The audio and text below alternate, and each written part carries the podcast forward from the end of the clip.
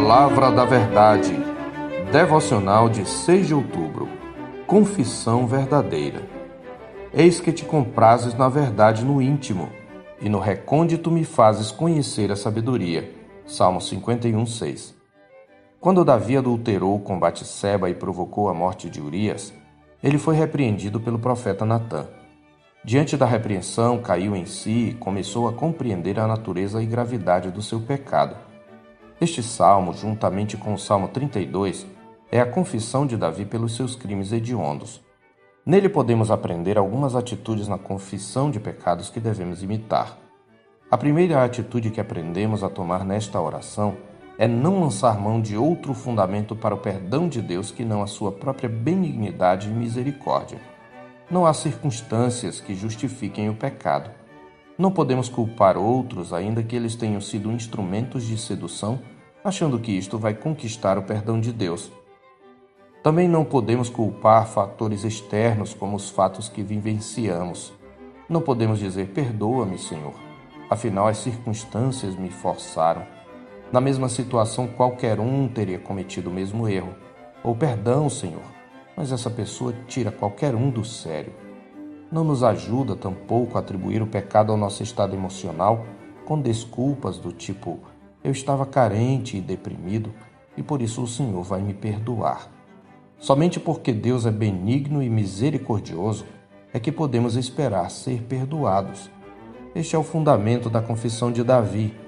Ele suplica no verso 1: Compadece-te de mim, ó Deus segundo a tua benignidade e segundo a multidão das tuas misericórdias, apaga as minhas transgressões. Aquele que verdadeiramente compreende a natureza e gravidade do seu pecado, não se esquivará de sua culpa racionalizando sua transgressão. Antes de tudo, portanto, precisamos reconhecer que fizemos mal aos olhos do Senhor e que em tudo o que o Senhor fizer conosco, ele deverá ser considerado justo no seu falar e puro no seu julgar, como reconhece Davi no verso 4. Em segundo lugar, precisamos reconhecer o fato de nossa pecaminosidade como parte inerente ao nosso coração.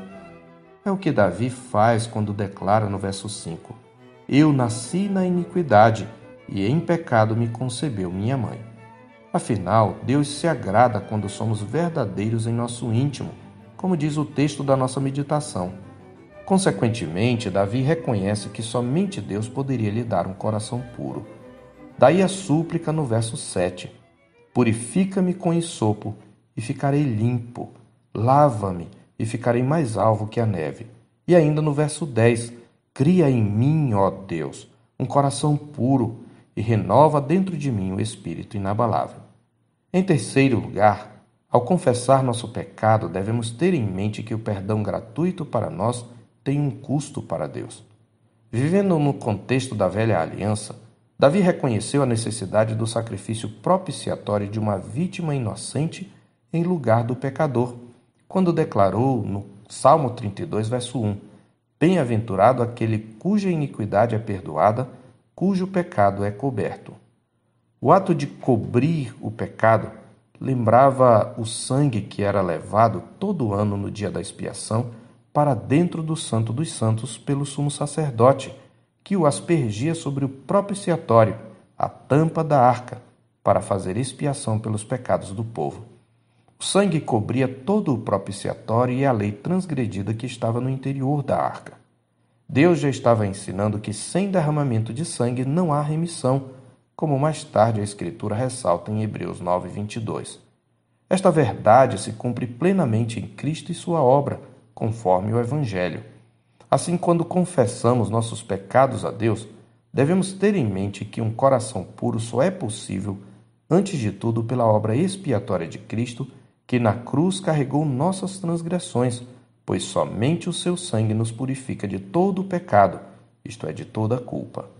E esse sacrifício substitutivo de Cristo é aplicado ao coração do pecador pela ação soberana de Deus através do lavar regenerador e renovador do Espírito Santo. A confissão é um ato pelo qual trazemos à memória não apenas o pecado confessado, mas todo o passado sem Cristo que ele nos lembra, bem como a ação da graça soberana de Deus.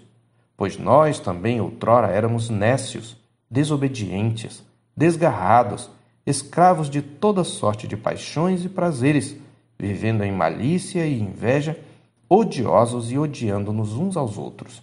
Quando, porém, se manifestou a benignidade de Deus, nosso Salvador, e o seu amor para com todos, não por obras de justiça praticadas por nós, mas segundo sua misericórdia, ele nos salvou mediante o lavar regenerador e renovador do Espírito Santo, que ele derramou sobre nós ricamente por meio de Jesus Cristo, nosso Salvador, a fim de que, justificados por graça, nos tornemos seus herdeiros segundo a esperança da vida eterna. É o que está escrito em Tito 3, de 3 a 7. Portanto, dependemos totalmente de Deus para ter um coração puro e devemos recorrer a Ele com todas as nossas forças. Sem um coração puro, o justo perde a alegria da salvação, sentindo-se banido da presença de Deus a quem ele ama. Por isso, Davi ora: Restitui-me a alegria da tua salvação e sustenta-me com um espírito voluntário, no verso 12.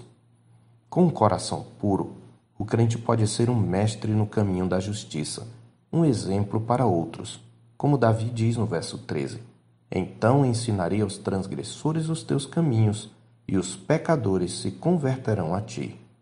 Por isso, além de confessar, é preciso suplicar a Deus pela transformação do coração.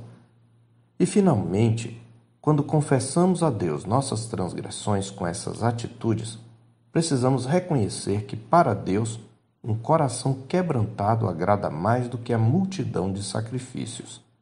Não há nada mais agradável a Deus do que um coração quebrantado e contrito, como Davi reconhece nos versos 16 e 17.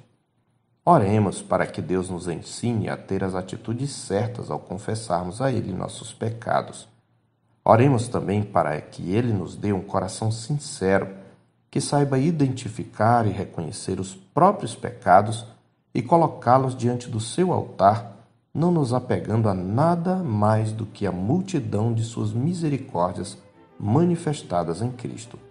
Eu sou o pastor Marcos Augusto, pastor da Terceira Igreja Presbiteriana de Boa Vista, em Roraima.